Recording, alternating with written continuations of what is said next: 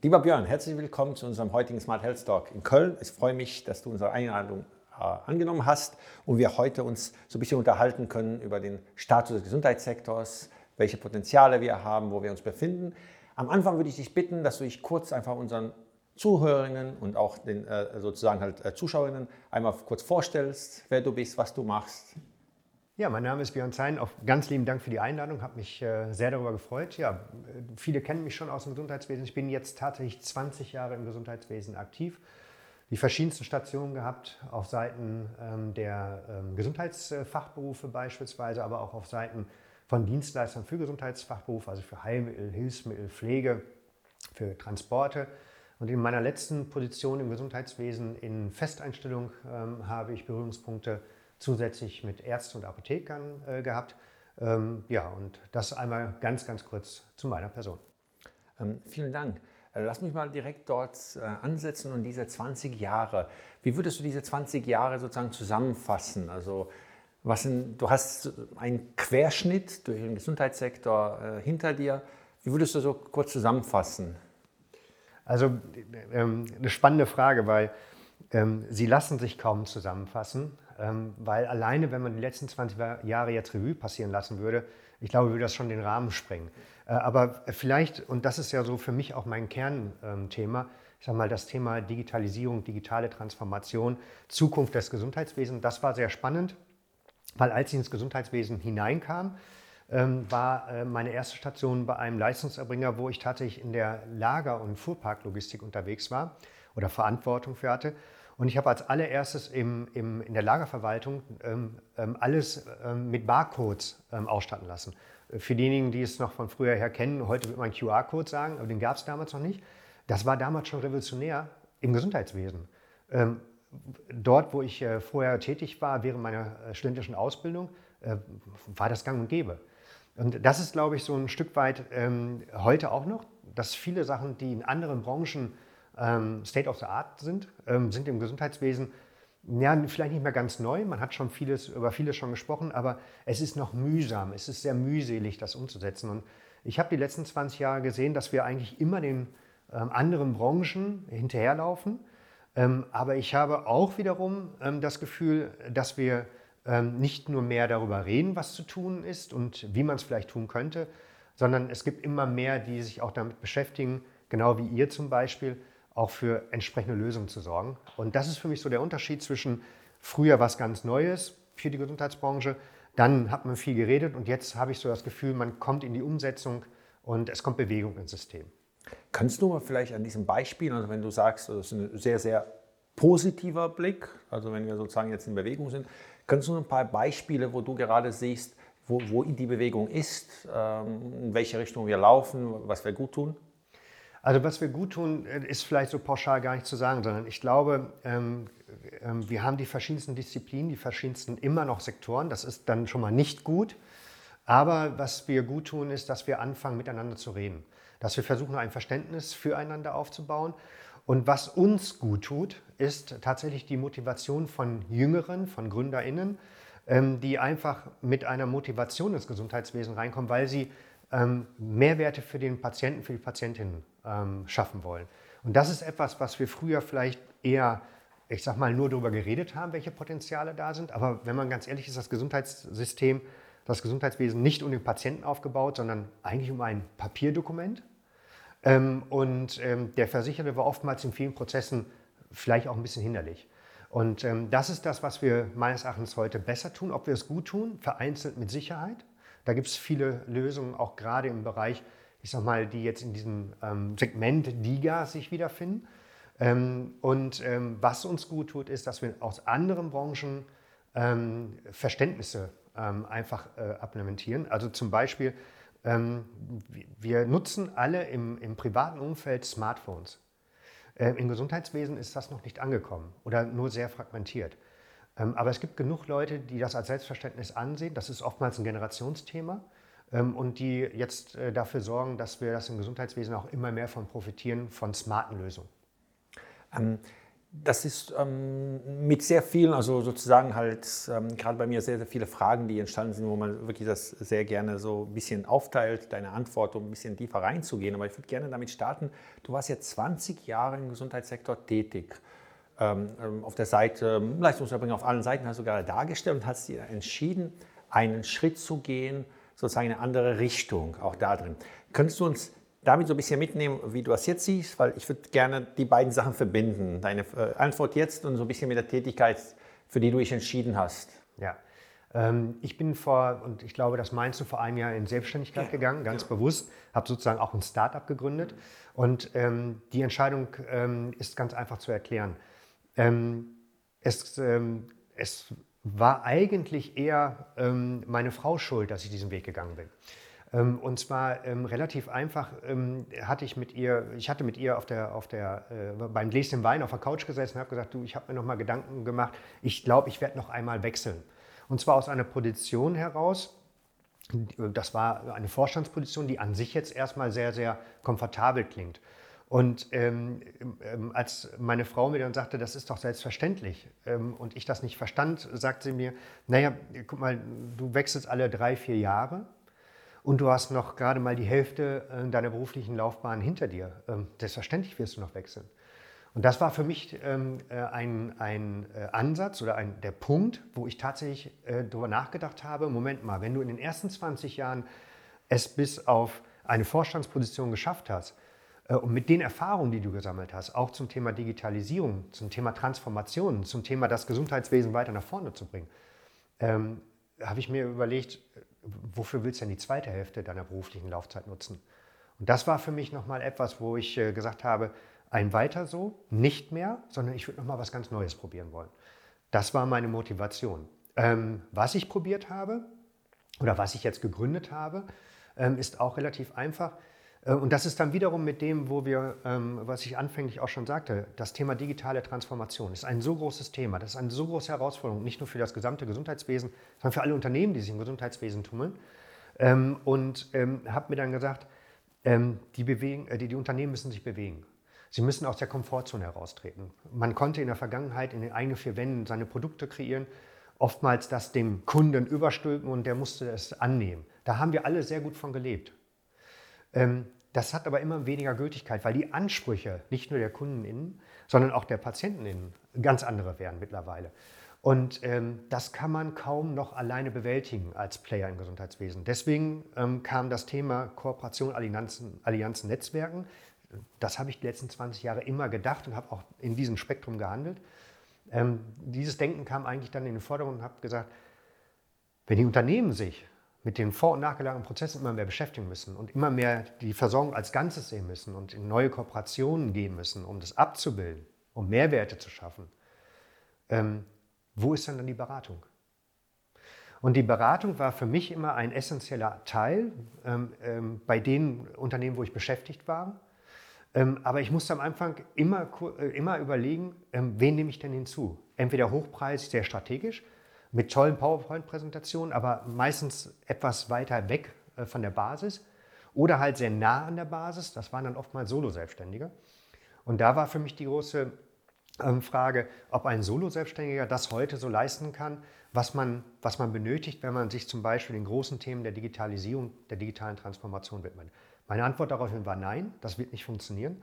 Und habe gesagt, äh, dann lass doch mal ein, es muss ein Beratungsnetzwerk geben, wo die Personen mit einem großen fachlichen Background, die oftmals solo selbstständig unterwegs sind, zusammenkommen können in Gruppen, in Kollektiven und ihr geballtes Portfolio, ihr geballtes Expertenwissen im Prinzip den Unternehmen zur Verfügung stellen. Das ist Health Age. Das heißt, im Endeffekt ähm, stellt ihr ähm, eine Art ähm, Netzwerk für Unternehmen des Gesundheitssektors in allen Bereichen um über das Netzwerk auf alle ähm, ja, Fachthemen zuzugreifen, damit man Probleme, Herausforderungen lösen kann, äh, sehr nah an dem Alltag. Ja, also wir, wir sind ein Netzwerk von 30, äh, 35 Experten ähm, und Expertinnen ähm, und die Idee ist eine relativ einfache dabei. Ähm, ähm, wenn man zum Beispiel, und jetzt ganz praktisches Beispiel, wenn man zum Beispiel sagt, man möchte agiler werden in seiner Struktur, dann kann man natürlich mit einem Experten hineingehen und agile Strukturen aufbauen. Aber warum möchte man das denn? Das hat ja oftmals was damit zu tun, dass man auch junge Leute begeistern möchte, dass man sie ins Unternehmen, neue Führungsstrukturen aufbauen möchte. So, das heißt im Klartext, es ist doch interessant, nicht nur einen Experten, eine Expertin für agile Strukturen mit ins Unternehmen zu bringen, mit in die Beratung zu bringen, sondern gleichzeitig unter Umständen auch jemand, der dann, Achtung, das Thema Mission, Vision Werte noch mal mit, mit berücksichtigt, weil das geht einher, wenn man sich neu aufstellt, dass das auch angepasst werden muss. Warum? Damit man dann die neuen äh, Fachkräfte, die man benötigt, auch gewinnen kann, auch neu ansprechen kann, auch moderne ansprechen kann. Und schon ist dann, wenn wir beim Thema Fachkräftegewinnung sind, im Recruiting-Bereich, und da haben wir dann auch wieder Kooperationspartner. Was will ich sagen? Im Endeffekt führen verschiedenste Bausteine dazu, dass man ein großes Ganzes erreichen kann. Und das Netzwerk, was wir gegründet haben unter HealthAge oder was ich gegründet habe unter HealthAge, hat genau ein, ein Portfolio, wo wir die ExpertenInnen bei Bedarf hinausziehen können, herausziehen können und den ähm, Kunden anbieten können. Und die Idee dahinter ist eine relativ einfache. Wir möchten diejenigen, die äh, für die Veränderung, für die Weiterentwicklung des Gesundheitswesens stehen, also die Unternehmen, die Führungspersönlichkeiten, dem möchten wir dabei helfen, die Grundlage zu schaffen, um das erfolgreich auch umsetzen zu können. Das ist unser Anspruch. Und geht das an alle Unternehmen, nur an die Industrie? Ist das etwas, was äh, in Richtung der ähm, sozusagen halt Versicherung geht oder ist es etwas, was in Richtung der Leistungserbringer? Also sozusagen, wer sind die Kunden, die das dementsprechend sich an dieser Fachexpertise bedienen können? Ja, wir haben im Endeffekt äh, drei Themenschwerpunkte. Der erste Themenschwerpunkt ist ähm, digitale Transformation. Daran kann man erkennen, wer ist die, die Kundengruppe, alle, die etabliert sind im Gesundheitswesen, sich mit diesem Thema beispielsweise auseinandersetzen die eine, Achtung, Motivation haben, was verändern zu wollen, auch unter Umständen im eigenen Prozess, im eigenen, ähm, ähm, ähm im eigenen äh, Haus. So. Und, ähm, ähm, aber auch diejenigen, die im Endeffekt wissen, dass ihr Portfolio, ihr Produkte angepasst werden müssen auf die neuen Herausforderungen, äh, die auf das Gesundheitswesen und auch überhaupt, äh, ich sag mal, ähm, äh, zukommen oder auch schon vorhanden sind. So, und ähm, das ist der erste Themenschwerpunkt. Also alles rund um das Thema digitale äh, Transformation. Du kannst da erkennen, alle Player, die im Gesundheitswesen etabliert sind, fallen genau, beschäftigen sich mit, genau mit diesen Bereichen. Also die verschiedenen Sektoren sprechen wir damit an. Das nächste, der nächste Themenschwerpunkt ähm, ist das Thema Markteintritt. Also aus dem beispielsweise Ausland kommend ähm, gibt es sehr viele Spezifika im deutschen Gesundheitswesen. Ähm, wenn man sie nicht kennt, kann das sehr aufwendig sein und sehr ressourcend ähm, ähm, ergreifend, äh, wenn man diese Erfahrung vielleicht vorher nicht beratend sich ins, äh, ins Haus holt. Ähm, aber auch für Startups kann es interessant sein, ähm, weil ähm, man ja mit diesen verschiedenen äh, Gegebenheiten im, im Gesundheitswesen äh, noch gar keine Berührungspunkte unter Umständen hatte. Ähm, und für uns ist es äh, in diesem Bereich auch interessant, Kunden zu erreichen, äh, die aus anderen Sektoren, aus anderen Branchen kommen, nicht Sektoren, aus anderen Branchen kommen und ihr Portfolio zum Beispiel erweitern wollen. Und der letzte Themenschwerpunkt, den wir momentan anbieten, sind ähm, der Aufbau von neuen Versorgungsstrukturen. Und da richten wir uns eher an die Städte, Gemeinden, Kommunen, die einfach aufgrund beispielsweise durch Wegfall von Standorten, Krankenhaus, Arztpraxen oder Infrastruktur überhaupt, aufgrund ähm, Altersstrukturen, äh, die äh, inhabergeführten ähm, äh, Leistungserbringer ähm, gehen in den Ruhestand. Ähm, da bedarf es dann äh, einer besonderen Expertise, ähm, das auffangen zu können. Und ähm, das ist unser, unser dritter Themenschwerpunkt zum aktuellen Zeitpunkt. Ich würde gerne sozusagen dieses ähm, letzte Thema ähm, aufgreifen, weil es ein sehr wichtiges, zukunftsorientiertes Thema für ähm, unser Land und auch für die äh, Sicherstellung der Versorgung, diese regionale Versorgungsmodelle. Ähm, könntest du uns ein bisschen tiefer gehen, also sozusagen so ein bisschen darstellen, was ihr genau da tut, weil das ist ja ein gerade ein neues, modernes Wort. neben dem Digitalisierung des Gesundheitssektors kommt jetzt äh, Regionalversorgung, alle reden. Ähm, viele erzählen das, ja, das gleiche Meinung, was komplett anderes. Also es ist sehr, sehr schwer zu fassen, wie eine Zeit lang Telemedizin schwer zu fassen war, jetzt Digitalisierung etc. Also das was genau ähm, seht ihr unter diesen Modellen? Ja, also da pflichte ich dir bei. Es gibt die unterschiedlichsten ähm, ähm Beschreibung im Prinzip für ein und dasselbe und vielleicht eben auch nicht für ein und dasselbe. Wir sprechen von Gesundheitskiosken, die ja unser Bundesminister nochmal äh, in, einem, ähm, in einer Pressemitteilung äh, weit in den Fokus gestellt hat, was allerdings eher dazu geführt hat, dass es eine naja, ähm, eher äh, kontroverse Diskussion als eine bejahende Diskussion gab. Ähm, man spricht von, ich sag mal, ohne Arztpraxis. Man spricht von digitalen aufgestellten MVZs und so weiter. Aber im Endeffekt, glaube ich, ist das Verbindende dabei, ähm, das, was uns die Digitalisierung an Vorteilen bieten kann, telemedizinische äh, Leistungen beispielsweise, und das, was notwendig ist, auch für die Bevölkerungsschicht, die vielleicht nicht affin in diesen Bereichen ist, das zusammenzupacken. Und zwar in eine Struktur, die einen Anlaufpunkt, das muss nicht nur ländlicher Bereich sein. Ja? Wir haben auch in Städten haben wir Bereiche, die einfach unterrepräsentiert sind. Ähm, ähm, und ähm, dort im Prinzip eine Struktur aufzubauen, wo man mit wenig Aufwand relativ gut versorgt werden kann. Beispielsweise ähm, eine äh, ambulante Anlaufstation mit verschiedenen Fachrichtungen, vielleicht auch äh, ähm, darunter gepackt noch äh, Anlaufstationen von, von Kostenträgern, ähm, aber mit einer direkten Anbindung an weiterführenden Strukturen, beispielsweise an ein Krankenhaus, das in einer Akutsituation, die dann festgestellt wird beim Besuch, direkt ähm, ähm der Transport gewährleistet ist, aber auch, ähm, was ich gerade schon sagte, die zur Verfügungstellung im Prinzip von Präventionsmaßnahmen, also auch das ähm, ähm, nicht nur alleinlassen in, im, äh, oder nicht nur das Nicht-Alleinlassen in einem Krankheitsfall, sondern auch, wenn man erkennt, naja, durch den Lebensstil des äh, Versicherten, der vor Ort ist, ähm, ähm, ist es unausweichlich, dass man in ein Krankheitsbild hineinläuft und ihm dann vor Ort auch entsprechend äh, Präventionsmaßnahmen anbieten zu können, über Kurse und so weiter. Das alles unter ein Dach zu packen, wie gesagt, aber immer mit dem Blick auch das Thema Digitalisierung, das Thema, wie kann ich ähm, Prozesse smarter abbilden. Das ist für mich persönlich eigentlich das, worüber wir uns zukünftig unterhalten müssen. Übrigens nicht nur bei regionalen Strukturen oder bei städtischen, sondern eigentlich für das gesamte Gesundheitswesen gilt das für mich. Ähm, absolut. Ich würde gerne bei diesem regionalen kurz bleiben und würde sozusagen die Frage ein bisschen schärfen im Bereich. Wir haben ja eine ökonomische Situation, die auch den ähm, Gesundheitssektor trifft. Ähm, wir werden sicherlich hm, Programme in den nächsten Wochen und Monaten erleben, die stützen, die das Ganze aufsetzen. Aber ich glaube, allen Beteiligten im Gesundheitssektor ist klar, ähm, dass wir aus dieser ökonomischen Krise nicht mit der gleichen Anzahl, gerade bleiben wir mal im stationären Bereich, die Kliniken rauskommen werden, wie wir die im Moment haben. Ähm, seht ihr auch dort, dass wir einfach ein paar, also ich würde gar nicht auf die Prozente oder äh, richtig falsch, sondern einfach, es ist die Tatsache, dass es so sein wird. Ähm, seht ihr dort auch diese Chance, dass wir einige stationäre Bereiche, einige Kliniken, die einfach ökonomisch nicht mehr betreibbar sein werden äh, oder jetzt schon äh, nur sehr schwierig sind, dass dort auch die Chance liegt in der Ambulantisierung, sozusagen in dem Bereich, dass wir die runterbrechen, dass die ambulant werden, andere Versorgungsmodelle generieren und ähm, trotzdem ein Anker in der Versorgung sozusagen in der Region bildet. Ist das auch ein Bereich? Also absolut. Ähm, persönlich bin ich fest davon überzeugt, dass man nicht alles das, was historisch bedingt ähm, aufgebaut wurde, schlecht ist. Ähm, und äh, genau das, was du gerade beschrieben hast, ähm, gewisse ähm, Situationen, die ein Betrieb nicht mehr ähm, gewährleisten können. Äh, und das kann nicht nur finanzielle Notwendigkeit sein, sondern das Thema Führungs äh, Entschuldigung, Fachkräfte, ja, Fachkräftemangel. das heißt, man muss so oder so anfangen, seine Ressourcen zusammenzulegen dass das gerade im ländlichen oder auch in strukturschwachen Regionen ähm, eine Basis bilden kann, einen vorhandenen Standort entsprechend auszubauen, bin ich absolut von überzeugt.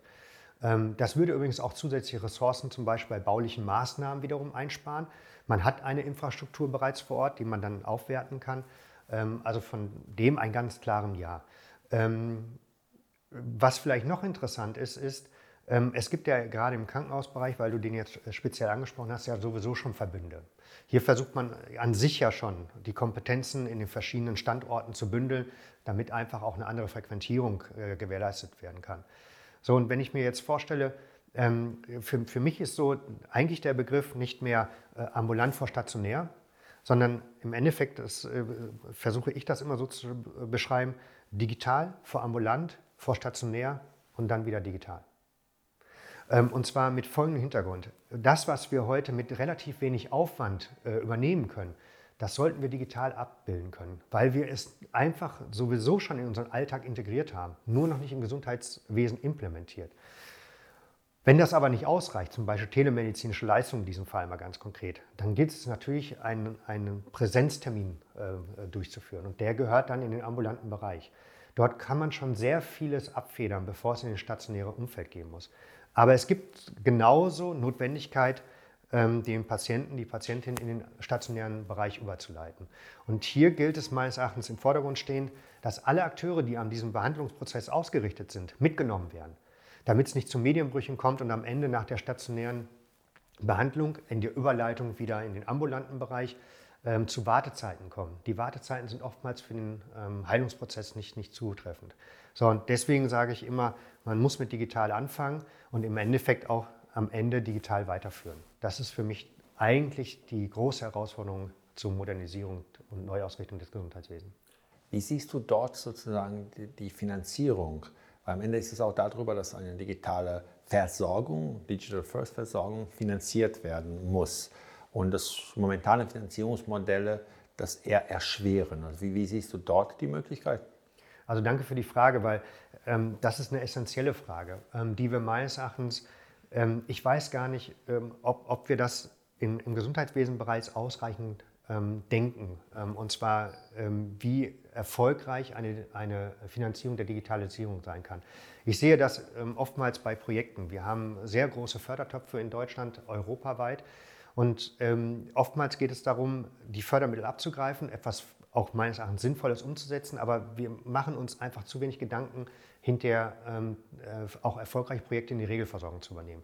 Das bedeutet, wir sind eher ausgerichtet an, wie kommen wir an Fördermittel heran und wie können wir sie sinnvoll nutzen, anstelle, wie können Fördermittel sinnvoll genutzt werden, damit hinterher die Regelversorgung ähm, besser ähm, ähm gewährleistet wird oder auch übrigens äh, notwendigerweise modernisiert wird und in, ähm, andere, ähm, in eine andere Entwicklungsstufe sozusagen getragen wird.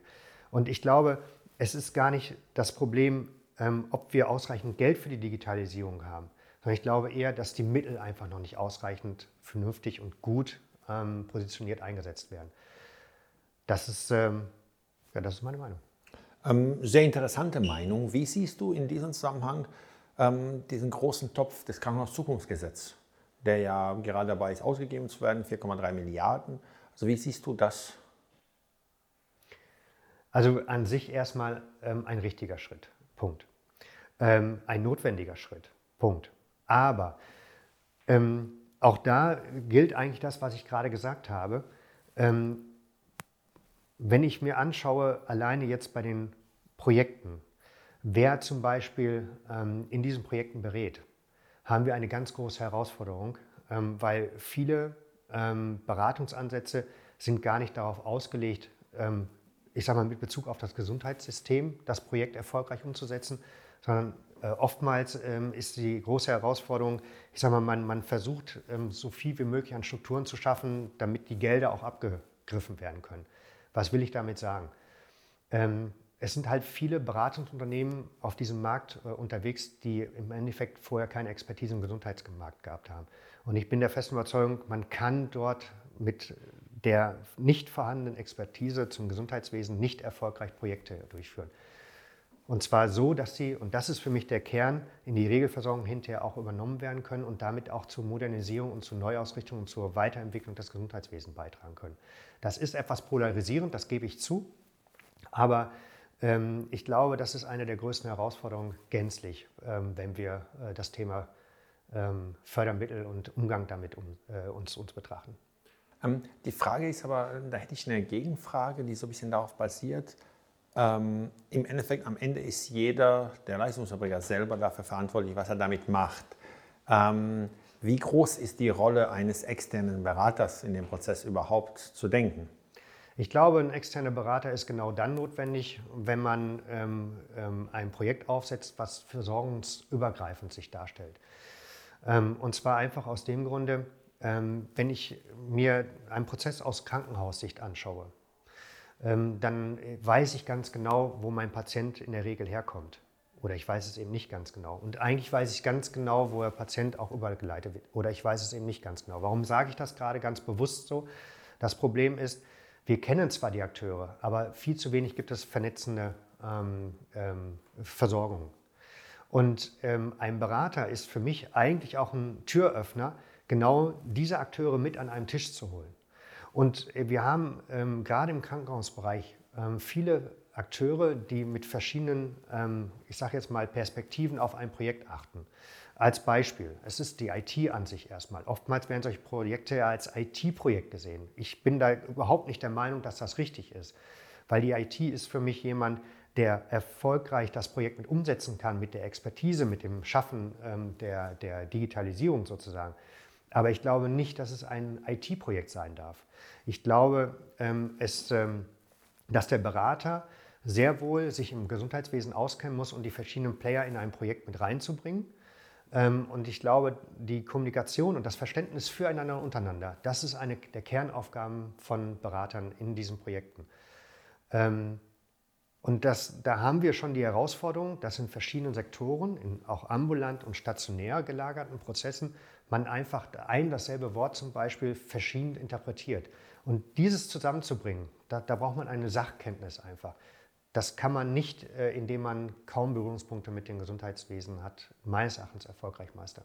Das ähm, kann ich sicherlich bestätigen. Das ist auch ähm, sehr komplex. Man muss sich sozusagen mit den Prozessen auskennen, mit der Finanzierung auskennen. Man muss sozusagen halt äh, alle Benefits in diesem Bereich kennen.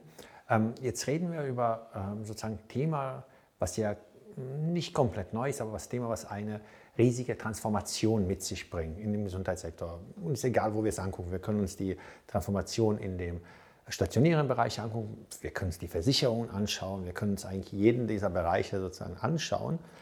Ähm, bedeutet, wir treffen auf eine Situation, wo das, der bekannte Fachkräftemangel, den wir im Gesundheitssektor daran denken, immer an die ärztliche Leistung oder die pflegerische, die fehlen.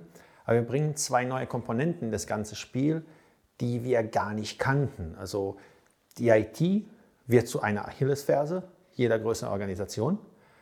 Ähm, aber die IT alleine nutzt gar nicht, weil, du hattest das so schön gerade beschrieben, die Projekte sind auch IT-Projekte. Das heißt, da gibt es Spezialisten, die etwas zwischen Change Manager, Transformationsspezialisten, Content-bezogene Mitarbeiter sind. Ähm, wie erlebst du den Gesundheitssektor in diesem Fachkräftekampf? Weil es ist ein Kampf, weil diese Ressource wird gebraucht, ob wir in der Autoindustrie reden, ob wir in der Pharmaindustrie reden oder in öffentlichen Institutionen. Alle haben die gleichen, weil es ist kein Spezialwissen für einen bestimmten Bereich. Also der wird angeeignet. Wie erlebst du diese Situation? Die, also erlebst du sie als kritisch, erfolgskritisch und wie können wir damit umgehen? Also erfolgskritisch ähm, ähm ist im Prinzip immer etwas, wenn es eine knappe Ressource darstellt. Ähm, und das ist, du hattest jetzt mehrere Aspekte hier angesprochen, das ist der Fachkräftemangel an sich ähm, und ähm, nicht nur im IT-Bereich, aber dort insbesondere. Warum? Wenn wir jetzt mal äh, in den verschiedenen Fachdisziplinen mal anschauen, uns äh, die Fachkräfteentwicklung ähm, äh, genauer unter, in, Betracht ziehen, dann sehen wir ja eine immer größere Unattraktivität, in den Gesundheitsbereich einzusteigen. Aufgrund von Arbeitszeiten, aufgrund von Belastungen, aufgrund von halt nicht am Menschen handeln, sondern eher die Dokumentation im Vordergrund zu haben und so weiter und so fort. So, und der, der ähm, äh, Fachkräfte in IT ist hier nochmal ein besonderer Faktor, weil um die Fachkräfte, auf dem, um den Fachkräftemangel in anderen Disziplinen aufzufangen, braucht man eigentlich assistierende Systeme. Und die wiederum kommen aus der IT. Und ähm, deswegen sehe ich die IT-Ressource als entscheidend, um, Achtung, Projekte erfolgreich umsetzen zu können. Ich glaube aber auch, ähm, dass wir der IT viele Aufgaben abnehmen können, womit wir sie heute belasten ähm, um dann freie Kapazitäten zu schaffen. Und wir hatten gerade schon gesprochen über KZG-Projekte. Wenn wir die IT aus der Projektverantwortung nehmen als Beispiel, hätte sie schon wieder mehr Ressourcen, um in die Projektumsetzung mit integriert zu werden. Ähm, das ist, äh, das ist einer der Aspekte in diesem Bereich. Ähm, wie siehst du sozusagen, also das ist einer der Aspekte, aber also du hattest ja auch ja, angedeutet, dass ihr euch in dem Netzwerk auch mit der Fachkräftemangel, mit der Fachkräfte sozusagen Haltung, Ausbau führen? Also wie, wie würdest du so wirklich, also, und das, das ist eigentlich egal, welchen der Bereiche des Gesundheitssektors uns anschauen, also ob wir uns den kleinsten ähm, Leistungserbringer einer Praxis anschauen oder die großen Ketten oder die Versicherungen, ähm, die ja alle dieses, die Problematik haben. Also wie geht ihr das an? Also wo könnt ihr ansetzen um Hilfe? Also wo, wo seht ihr die Möglichkeiten, dass wir diese Problematiken, die jetzt schon da sind, auch noch stärker ähm, äh, zu Anschein kommen werden, dass wir die anpacken und lösen können. Ja, ich, ähm, für mich ist das ähm, das Essentielle bei jedem Beratungsprojekt am Anfang mit dem Kunden ähm, den, äh, zu lokalisieren, äh, wo im Prinzip die Fehler im System liegen. Beispielsweise Fachkräfte. Ich mache jetzt mal ein ganz einfaches Beispiel. Fachkräfte aus dem Ausland kommt. Ähm, haben viele Kliniken Erfahrungen mitgesammelt und oftmals keine guten. Warum?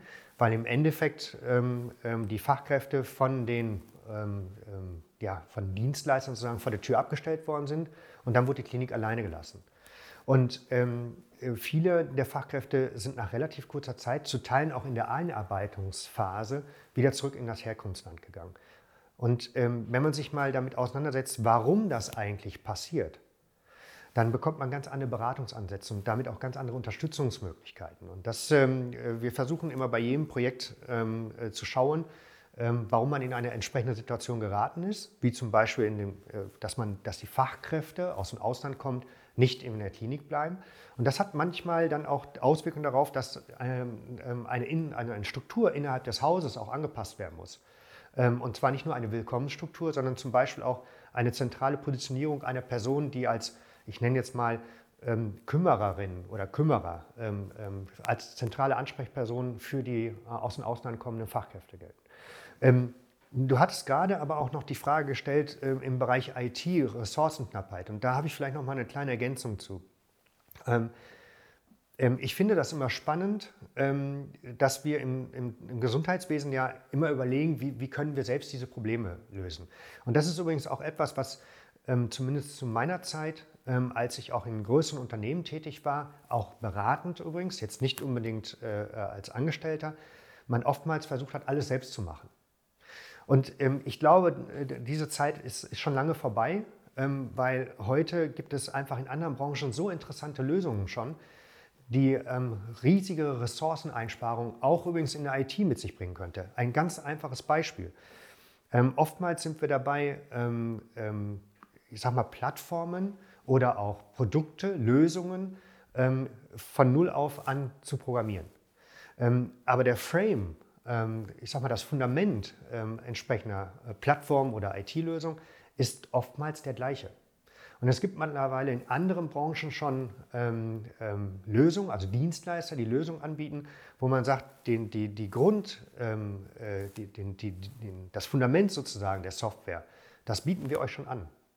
Und zwar auch mit Schnittstellenfähigkeiten und so weiter. Alles schon ähm, ähm, als fertiges Produkt sozusagen und so ein Stück weit schreibt die, ähm, ähm die Software sich selbst. Ähm, ja? Und nur die spezifischen, ähm, die, die, spezifischen Lösungen, die werden im Prinzip dann oben drauf gedeckt. Und zwar von den Leuten, die dann entsprechende Fachkenntnisse haben. So, und was möchte ich damit sagen? Im Endeffekt müssen wir aus anderen Branchen nicht nur lernen, sondern uns auch schauen, an, abschauen, ob es schon entsprechende Lösungen gibt, die wir vielleicht implementieren können ins Gesundheitswesen und dann nur noch anpassen müssen, also komplett neu zu überlegen, neu zu denken und neu zu entwickeln. Ähm, jetzt hast du eine Sache dort in den gesamten Ansatz genannt, die Schnittstellen. Jetzt sind wir im Gesundheitssektor einen Bereich, der ähm, nicht bekannt ist für seine Offenheit und für die Schnittstellensituation. Wie schätzt du die momentane äh, Situation dort, also diese Zusammenarbeit, dieser Gedanke der offenen Schnittstellen. Wie erlebst du das denn auch in euren Projekten? Ähm, es ist eine große Herausforderung. Ähm, aber ich, ich glaube, die, die, ähm, die Thematik liegt auch daran, dass man halt ähm, nicht in gemeinsamen Projekten an einem Tisch sitzt und überlegt, wie man gemeinschaftlich zum Beispiel die Wertschöpfungskette für alle im Projekt Beteiligten verbessern kann, sondern man oftmals eine Lösung hat, die in eine Abhängigkeit von jemand anders steht. Und diesen holt man nicht in einen kooperativen oder Netzwerkgedanken, also kooperativen Umfeld in einen Netzwerkgedanken mit in das Projekt rein. Ähm, damit, ähm, ähm, glaube ich, ähm, verpassen wir zwei Chancen. Einmal die Schnittstellenthematik adäquat zu lösen, das ist das eine. Ich spreche jetzt nicht davon, dass es natürlich auch Lösungen gibt, die noch auf einer Basis liegen, die einfach nicht mehr ähm, heute, also die, die eigentlich die, die, die, die ähm, EDV oder die Softwarelösung eigentlich schon, schon lange überholt ist und angepasst werden müsste. Davon möchte ich jetzt erstmal gar nicht sprechen, weil da haben wir auch genug Beispiele noch im Gesundheitswesen, äh, die wir vorfinden. Sondern ich bin der Meinung, wenn man ähm, im Vorfeld äh, bei IT-Projekten überlegt, mit wem man gemeinschaftlich vielleicht eine Lösung anbieten kann, um gemeinschaftlich auch am Markt sich zu positionieren, ähm, dann ist das eine echte Chance, auch das Thema Schnittstellen sehr smart lösen zu können. Ähm, ich habe aber noch eine andere Entwicklung, die ich feststelle. Durch diverse Zukäufe, ähm, die in größeren Unternehmen oder größeren Unternehmensstrukturen ähm, oder Konzernstrukturen gemacht worden sind, trifft man immer wieder äh, auf das ein und dasselbe Problem. Dass diese Lösungen zwar eingekauft oder hinzugekauft werden, aber dann für sich alleine gelassen werden. Sie werden unter ein Dach gepackt, aber es gibt kaum Bemühungen zu überlegen, wie man sie zusammenbringen kann. Und das ist, glaube ich, eine der größten weiteren Herausforderungen im Gesundheitswesen ähm, für Unternehmen, die etabliert im Markt sind, die auch eine gewisse Größe haben, sich eigentlich auch mehr mit den eigenen Lösungen zu beschäftigen und zu überlegen, wie kann man sie als ein Ganzes zusammenbringen. Ähm, ich habe dort ähm, eine Frage, die so ein bisschen sich da hm, rausbewegt, aber mit der Digitalisierung und dem Aspekt ähm, auch Schnittstellen zusammenhängt, sicherlich. Ähm, die, unser Ministerium, Gesundheitsministerium, ist ja gerade dabei, die Digitalisierungsstrategie zu schärfen, fertigzustellen in diesen ganzen Bereichen. Wie siehst du den Prozess? Wie erlebst du den Prozess, der da ist? Und was sind deine Erwartungen? Also der Prozess an sich ist ja erstmal richtig, dass man sich damit beschäftigt, dass man sich Expertise ins Haus holt, dass man Umfragen äh, durchführt, dass man, ähm, ich sag mal, ganz bewusst sich ähm, auch Meinungen von Dritten äh, ins Haus holt. Das ist ja grundsätzlich erstmal richtig und übrigens ein Stück weit vielleicht auch neu, zumindest in dieser Konsequenz. Ähm, die, die Frage am Ende ist für mich, ähm, ob es gelingen kann, aufgrund dessen, dass wir immer noch viel zu viel besitzstandswarende, besitzstandswarende Strukturen im deutschen Gesundheitswesen vorfinden. Das heißt, ähm, es gibt meines Erachtens, ähm, und das ist ein Stück weit vielleicht auch ein Generationsthema, ähm, noch viel zu viele ähm, Akteure, an entsprechenden Schlüsselpositionen, die es vielleicht am Ende gar nicht zulassen wollen, dass wir eine ganzheitliche Lösung und damit auch äh, einen Neuanfang im Gesundheitswesen haben. Das ist für mich der eine Part. Die nächste große Herausforderung ist für mich eigentlich eine, die im Erfolg des Gesundheitswesens liegt. Ähm, es ist ja kein schlechtes Gesundheitswesen in Deutschland, in dem wir uns befinden. Im Gegenteil, es hat ähm, meines Erachtens gehört es zu den besten äh, äh, weltweit. Das ist Fluch und Segen zugleich. Weil wir haben es geschafft, ähm, einen Prozess aufzubauen, ähm, ähm, der äh, im Endeffekt eigentlich heute überholt ist, wenn wir die digitalen Möglichkeiten nutzen würden. Und jetzt ist die große Herausforderung, das Gute in etwas Besseres zu integrieren. wenn wir das nicht schaffen, dann haben wir meines Erachtens nicht nur ein Finanzierungsproblem, sondern wir haben gänzlich das Problem, dass ich sag mal, das System irgendwann in sich kollabiert. Und zwar aus dem Grunde, weil der analoge Prozess, den wir Jahr, Jahrzehnte aufgebaut haben, ähm, kann irgendwann aufgrund verschiedenster Fallstricke nicht mehr aufrechterhalten bleiben. Also im Klartext bedeutet das nochmal auf die Regierung zurück. Sie alleine kann es, meines Erachtens, ist, ist nicht der Schlüssel zum Erfolg. Ich glaube, der Schlüssel zum Erfolg ist, dass wir zulassen, in den verschiedensten Bereichen wirklich in Frage zu stellen, ob das, womit wir Erfolg hatten in den letzten Jahren und Jahrzehnten, ob das dazu beiträgt, in Zukunft auch Erfolg zu haben. Und ich möchte jetzt noch mal ein ganz einfaches Beispiel ähm, bringen.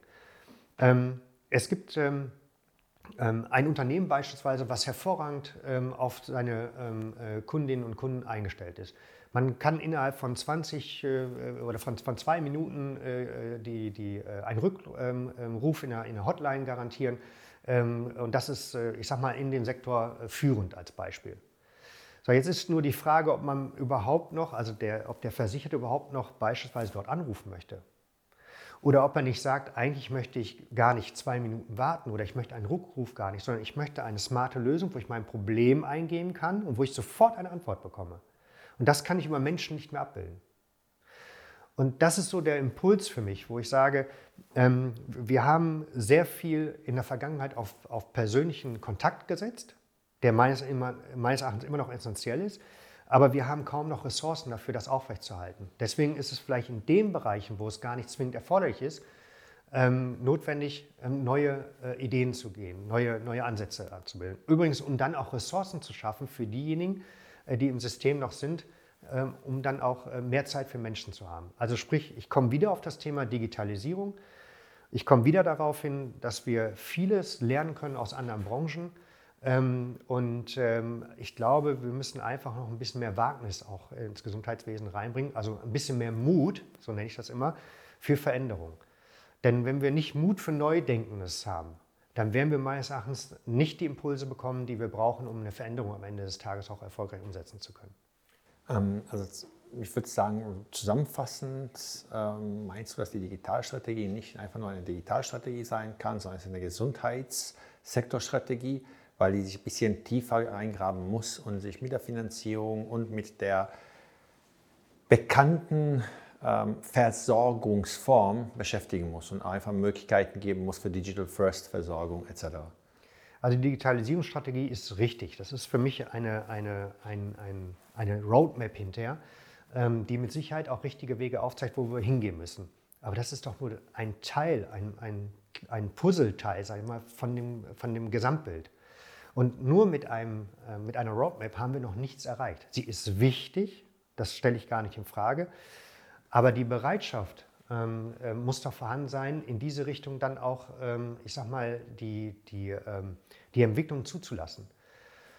Und da bin ich im Moment noch an einem Punkt, wo ich sage, ich äh, glaube, ähm, dass uns, ähm, und übrigens die Lösung am Ende des Tages für das Gesamtheitliche habe ich momentan auch noch nicht. Aber ich glaube, wir sind abhängig davon, dass wir, ich sage jetzt mal, die Willigen, die für die Veränderung im Gesundheitswesen stehen und sie auch noch voranbringen möchte, möchten. Ich glaube, die müssen wir zusammenbringen und müssen mit denen ähm, gemeinschaftlich ähm, äh, ähm, ein, äh, daran arbeiten, das System neu auszurichten. Ich glaube, ähm, die, die größte Herausforderung ist im Moment, ähm, dass wir, ähm, ich sag mal, viele im System haben, die halt nicht unbedingt aktiv für Veränderungen stehen und eher sagen, Veränderung ist wichtig, aber die anderen sollen sich erstmal verändern.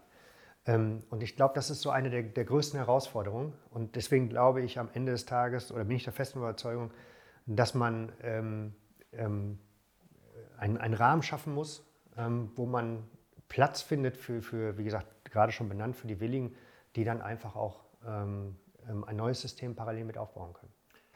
Bei, um bei diesem Puzzle zu bleiben, welche Rolle spielt die EPA, um das Puzzle erfolgreich zusammenzusetzen? Ich weiß gar nicht, ob man äh, einzelne Fragmente rausnehmen soll, weil ich glaube, das ist genau wieder das, der, der falsche Blick. Ähm, ob eine EPA äh, eine wichtige Rolle spielt, ich glaube, das ist, das, das ist gar nicht zu bezweifeln. Aber die Frage ist ja am Ende wiederum, ähm, wie habe ich einen Zugriff darauf? Also wer hat Zugriff darauf? Und, wo, und in welchem Umfang hat man Zugriff darauf? Übrigens am Ende, wem gehören die Daten? Auch das ist ja wieder zu diskutieren. Und ähm, oder wird diskutiert. Und ähm, ich glaube, am Ende ähm, ist es gar nicht, ähm, also sind auch eine EPA ist für mich wiederum eine, eine, ein Baustein, genau wie eine DIGA, äh, DIGA, wie eine DIPA am Ende, wie überhaupt digitale Anwendung. Aber ich glaube, ähm, vielleicht ist es wesentlich einfacher, tatsächlich mal zu schauen, was wir, und wir sind ja alle auch Versicherte im System, was wir ähm, eigentlich äh, nutzen, wenn wir uns außerhalb des Gesundheitswesens bewegen. Und da sind viele Sachen, worüber wir über Sinnhaftigkeit oder Unsinnhaftigkeit im, im Gesundheitswesen noch diskutieren, sind schon lange eigentlich ähm, äh, angenommen worden von, von der Bevölkerung. Und ähm, ich glaube, das ist für mich der, der Punkt, ähm, wenn wir uns damit mal befassen würden und es zulassen würden, diese Prozesse ins Gesundheitswesen mit einzubringen, dass wir dann eine ganz andere Geschwindigkeit in der Transformation bekommen. Ähm, wir müssen nicht immer alles neu erfinden, und es muss auch nicht immer im Gesundheitswesen eine neue Regelung geschaffen werden für etwas, was sonst überall schon angenommen wird. Ähm, siehst du so auch das Thema Cloud und Datenschutz für den Gesundheitssektor? Also ähm, jeder, der da sagen würde, nein, äh, glaube ich, äh, äh, jetzt muss ich aufpassen. Also ich, ich mache es mal anders, ja. und zwar äh, relativ einfach. Ähm, Cloud ist die Technologie, die aus verschiedensten Gründen meines Erachtens führend äh, sein werden, auch um das äh, Gesundheitswesen äh, zu ähm, reformieren, zu transformieren. Das ist das eine und das Thema Datenschutz ist natürlich ein zentrales. Aber die Frage ist auch hier wiederum, wie wir mit Datenschutz umgehen. Nutzen wir den Datenschutz zur Verhinderung von Fortschritt? Ich glaube, das ist gerade im Gesundheitswesen etwas, wo wir uns, glaube ich, sehr gut hinter verstecken können, unter diesen Datenschutzfilm. Und das ist dann wiederum das, was ich gerade sagte in vielen, vielen Anwendungen, wenn ich als äh, Privat, jetzt einfach unterwegs bin im Internet, muss ich äh, ziemlich oft sagen, habe ich gelesen, die AGBs akzeptiert und so weiter. Wer liest die denn durch? Wer macht das denn? So, und wer beschäftigt sich damit? Also ich möchte sagen, ähm, dass wir, ich glaube und also sehr wohl zulassen dürfen und auch sollten, dass wir das Thema Datenschutz immer noch auch richtigerweise mit in die Diskussion bringen, aber einfach mal vielleicht den Perspektivwechsel wagen. Was können wir alles auch unter Berücksichtigung des Datenschutzes umsetzen und nicht, was verhindert alles ein Datenschutz? Und das ist so für mich der generelle Perspektivwechsel, ähm, zu sagen, was ist sinnvoll, was, was, was bedarf es denn, um das äh, Gesundheitswesen zu reformieren ähm, und nicht immer zu überlegen, warum etwas eben nicht funktioniert. Und da sind wir in Deutschland, glaube ich, ziemlich stark, ähm, äh, darüber zu diskutieren, warum etwas nicht funktioniert, anstelle zu sagen, warum es richtig ist und notwendig, einen neuen Weg zum Beispiel einzuschlagen. Ähm, jetzt gehe ich zurück auf dein, die erste Antwort und auch deinen Einstieg auf das Optimistische. Was stimmt dich optimistisch, dass wir auf dem richtigen Weg sind und dass wir erfolgreich sein werden bei dieser sehr, sehr wichtigen Zeit, in der wir uns befinden, bei einer, also die Amerikaner würden sagen, crucial, ähm, was auch immer man sich sozusagen halt komplett zusammensetzt, aber auf jeden Fall befinden wir uns gerade an ein paar entscheidenden ähm, Punkten, die die Zukunft sicherlich, also zumindest die kurzfristige, die nächsten drei bis fünf Jahre bestimmen werden, da wir im Gesundheitssektor nicht täglich uns umstellen können. Ja, also ich bin deswegen ähm, wirklich optimistisch, weil ich einfach sehe, ähm, in verschiedensten Bereichen, die einfach als Gesellschaft uns betreffen, dass sehr viel Bewegung gerade ist. Ähm, ich finde, das ist eine Aufbruchsstimmung im Moment, äh, auch Grund auf Notwendigkeiten, die von außen kommen. Da ist einmal das Kriegsgeschehen, die Energieversorgung, aber auch das Thema Klima äh, zu benennen, aber auch der Wille von jungen Leuten, ähm, ich sag mal, für Veränderungen zu sorgen. Also ähm, und das ist für mich ähm, das, was mich positiv stimmt. Wir haben heute auch äh, junge Ärztinnen und Ärzte zum Beispiel. Ich spreche extra diese ähm, Disziplin mal an, weil sie ja oftmals in der Kritik steht, vieles verhindern zu wollen, nicht mit, äh, sich nicht mitgenommen zu fühlen. Ähm, aber ich sehe genau auch die Gegenbewegung. So, ähm, aber ich sehe gerade bei den Ärztinnen und Ärzten ähm, ähm, sehr viel Bewegung, zum Beispiel bei der jetzt nachkommenden Generation, die jetzt das Studium beendet haben die hochmotiviert in das Berufsfeld eingehen und sagen, warum soll ich denn nicht mit den äh, Heilpraktiker zum Beispiel sprechen, mit den Ergo- und Physiotherapeuten, mit dem Krankenhaus und so weiter. Ich sehe das wesentlich vernetzter, weil es nimmt mir ja auch Ressourcen ab. Und ähm, das ist ein Selbstverständnis, wenn ich mit jüngeren Ärzten und Ärztinnen spreche. Und das ist zum Beispiel etwas, wo ich sage, das ist ein Generationsthema auch. Und genau in diesem Bereich, ähm, der ja eher ähm, dafür steht, ähm, eher verhindernd sich zu positionieren, ähm, stimmt es mich froh ähm, oder stimmt es mich optimistisch, ähm, dass äh, wir viele Impulse bekommen und auch vor einer ähm, äh, entsprechenden Veränderung stehen. Und es stimmt mich übrigens noch etwas positiv. Und das ist vielleicht noch viel, viel gewichtiger als, äh, ich sag mal, nach innen gerichtet ins Gesundheitswesen zu, äh, zu, zu schauen. Und zwar unser Verhalten, unser Anspruch. Und zwar unser Anspruch als Versicherter, als Versicherte. Es war in der Vergangenheit doch so, dass dieser heilige Arztbrief in einen Umschlag gesteckt wurde und man durfte ihn sich nicht angucken. Und heute ist es so, dass man sagt, ich möchte genau wissen, was da drin steht. Erstens, und ich möchte verstehen, was dort drin steht, auch unter Umständen, um selbst aktiv werden zu können ähm, ähm, in, in der Heilung, die Heilung zu unterstützen. Und warum erwähne ich das? Sondern das ist für mich etwas, was so ein ganz anderes Anspruchsdenken mit sich bringt.